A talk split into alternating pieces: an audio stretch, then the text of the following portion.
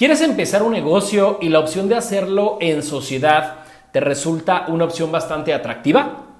Yo hoy te voy a platicar de los pros y los contras de empezar un negocio con un socio comercial.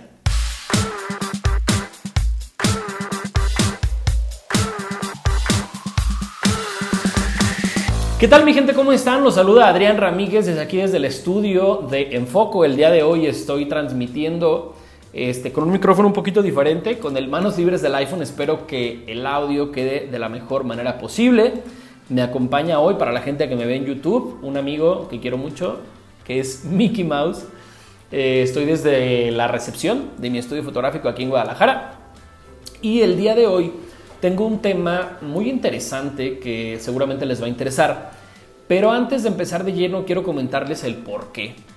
Eh, recibí un inbox, una persona eh, que me escribió que se llama Ricardo Betancourt, que me platicó un poquito su historia de vida que me conmovió muchísimo. Y no me conmovió tanto porque sea muy dramático, muy triste, sino porque me dijo cómo este podcast, concretamente de Echando a Perderse Emprende, le ha ayudado a dar un poquito de claridad en sus ideas. Entonces, este episodio va por ti, mi querido Ricardo. Y él me dijo precisamente en su inbox, que es un poquito largo, que no lo voy a compartir aquí porque me comparte cosas muy personales, donde me dice, Adrián, habla de el emprendimiento y la sociedad, refiriéndose a que él quiere emprender un negocio, siempre ha querido emprender el negocio de café, pero no cuenta con los recursos. A la par, en unos, hace unos cuantos días conocí a una chava que le tomé fotos en su gimnasio, y eh, después hubo una química muy chida. Las fotos las pueden ver ahí en la página de arroba nfocmx o arroba Adrián Ramírez. Le tomé fotos a la chava, la chava muy pilas, la chava muy movida, con un gimnasio que ya tiene como 4 o 5 años, no sé cuánto. Eh, la química estuvo muy chida, de ahí nos fuimos a tomar un café y en la plática la chava me dice que tuvo, eh, estuvo en sociedad algún tiempo, pero que salió de problema porque que te debo, que me debes, que te compruebo facturas, que no te las compruebo. Entonces dije, a ver Adrián, ya estás recibiendo dos ideas o dos, personas, que, una que ya tuvo un problema con un socio y esta otra persona que te está pidiendo consejos. Entonces dije, creo que el siguiente tema, el capítulo número 10, tiene que ser hablar precisamente de los socios. Este es el preámbulo del, del tema, vamos a empezar ya de lleno. ¿Qué onda con los socios? ¿Se debe de confiar en la gente? ¿No se debe confiar en la gente? ¿Qué debo de considerar? ¿Le entro en sociedad? ¿No le entro en sociedad? ¿Qué onda? Leí un artículo muy, pero muy interesante en la revista Entrepreneur. Entonces hice una mezcla entre lo que dice la revista y mi experiencia personal. ¿Qué onda con los socios? Eh, ¿Se debe o no confiar? La primera base, el primer punto que tú tienes que tomar y tener súper en cuenta es que debes de tener muy claros los roles que van a desempeñar. El peor enemigo, y grábatelo muy bien, quiero que esa sea como la palabra del día, el peor enemigo es la suposición. Es que se suponía que a él le tocaba, es que se suponía que a mi socia tenía que abrir todos los días a las 6 de la mañana, es que se supone que mi socio, como es el que tiene más lana, debe pagar el internet, no sé. Hay un sinfín de cosas. De pronto en el negocio del emprendimiento, cuando vas empezando le tienes que entrar a todo. Yo, por ejemplo, en la fotografía, no solamente era tomar fotos, era también era entregar, hacerla de Uber, hacerla de repartidor, hacerla de jalacables, hacerla de barrendero, hacerla de intendente. ¿Por qué? Porque no tenía el recurso para que alguien lo hiciera, para pagarle para que alguien lo hiciera. Y hay gente que no, que también se vale, que tiene el recurso económico y que desde que empieza quiere llegar y mandar. Está bien, si tienes la lana, si tienes la solvencia, puedes hacerlo. Pero si vas a entrarle en sociedad, lo primero que tienes que saber es que tienes que tener muy, pero muy, pero muy definidos los roles. ¿Qué te toca? ¿Qué no me toca? ¿Qué sí? ¿Qué no?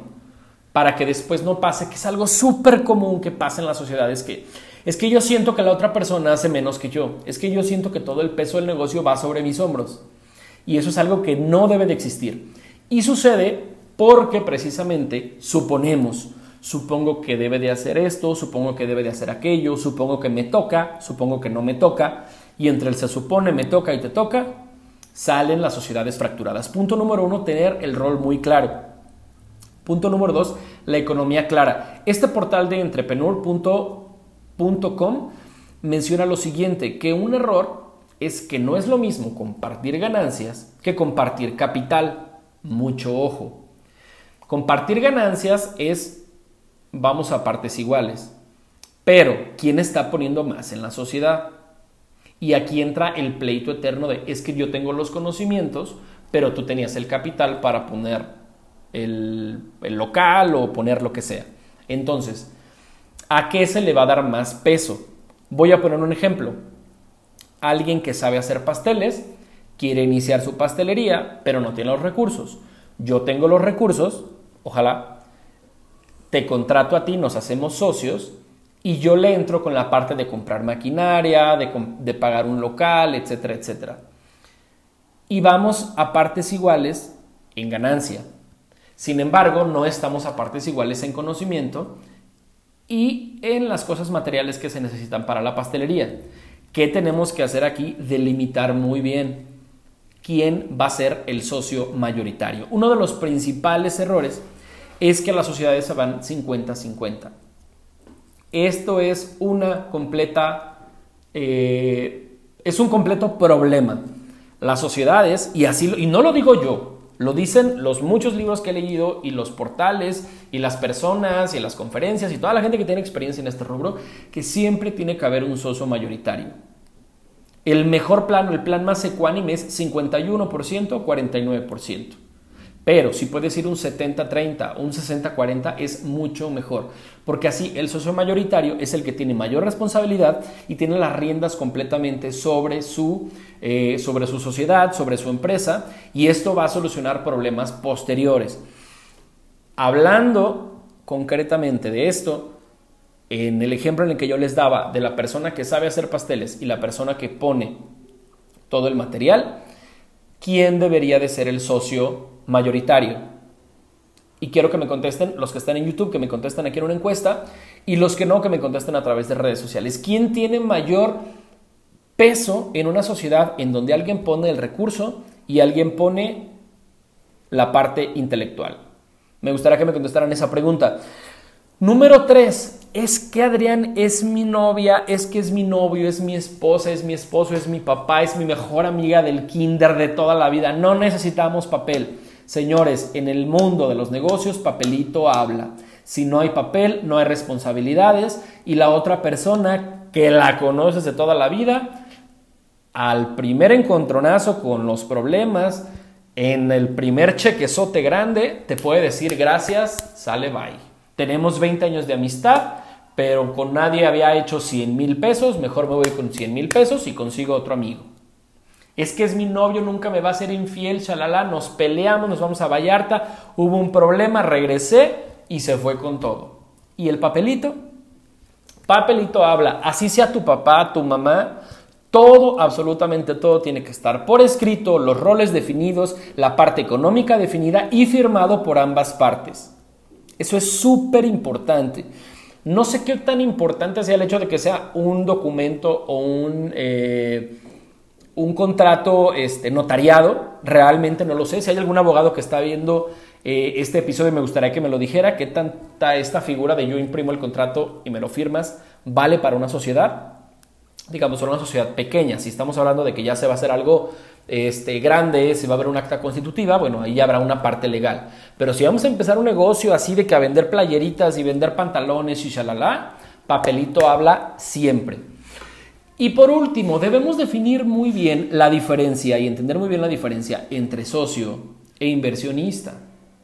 Y en este ejemplo que yo les daba, ok, yo tengo el conocimiento para hacer pasteles.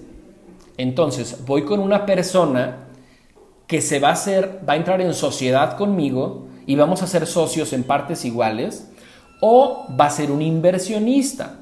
Mucho ojo, porque si tú eres una persona que tiene los conocimientos pero no tiene el recurso, vas a agarrar un socio, pero como ese socio está metiendo lana, él va a querer mandar sobre ti y te va a decir, no, no, no, a ese pastel no me le pongas este, esplenda o stevia, no lo sé, porque se incrementan los costos de producción y el de la lana soy yo. Y tú vas a decir, pues sí, se va a incrementar los costos, pero ahorita la gente está consumiendo pasteles con stevia. Entonces vas a entrar en un conflicto de intereses porque tu socio es quien tiene mayor responsabilidad sobre ese dinero. Mi recomendación, no te vayas con un socio, vete con un inversionista. Oye, ya vi que para la renta ocupo 10 mil pesos, para pagarle a alguien que me ayude en un inicio ocupo 6 mil pesos, o ok, 16 mil, más este, maquinaria, etc. Mi negocio inicial requiere de 80 mil pesos. Vas con esta persona y no lo conviertes en tu socio, lo conviertes en un inversionista. Oye, necesito que me prestes 80 mil pesos y él te haga un financiamiento. ¿ok? 80 mil pesos y me los vas a pagar a tanto por ciento de interés en dos años a lo mejor. Al inversionista le conviene porque va a recuperar su inversión y va a tener parte de ese negocio. O le puedes dar un porcentaje de tu negocio. Pero nunca que él sea un socio mayoritario porque entonces tú vas a perder completamente el control y vas a tener este dolor de cabeza de que yo quiero cambiar estas cosas en mi negocio, pero el socio no me deja. O el socio te puede decir, ¿sabes qué? Estamos súper bien aclientados, échame tu receta, muchísimas gracias, que te vaya bien, te liquido porque tú no le metiste lana. Y entonces yo contrato una señora que va a hacer exactamente lo mismo que tú, pero con un sueldo básico. Entonces es muy importante que sepas la diferencia entre un socio y un inversionista. Y por supuesto, que haya un acuerdo.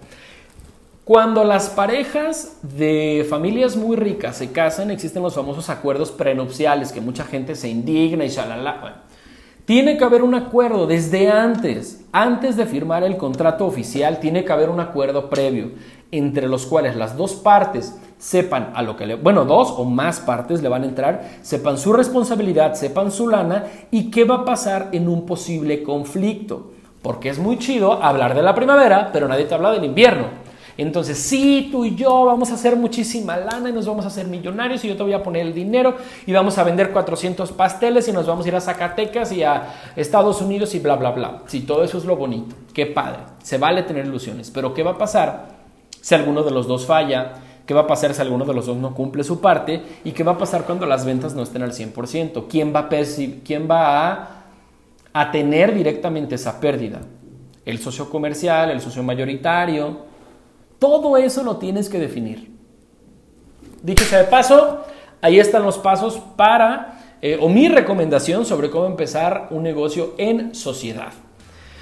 Muchísimas gracias a toda la gente que nos ve a través del canal de YouTube, la gente que escucha en Spotify y en Apple Podcast. Los invito a que me sigan a través de Adrián Ramírez en YouTube y que si les gustó este video, por favor compártalo con sus amigos si quieren empezar un negocio. Yo me despido recordándoles que solamente siendo la mejor versión de nosotros mismos es como vamos a poder implementar nuestras ideas, nuestros proyectos para así poder hacer nuestro granito de arena en este mundo, en esta ciudad. Yo soy Adrián Ramírez, nos escuchamos en el siguiente episodio de Echando a Perder, se emprende.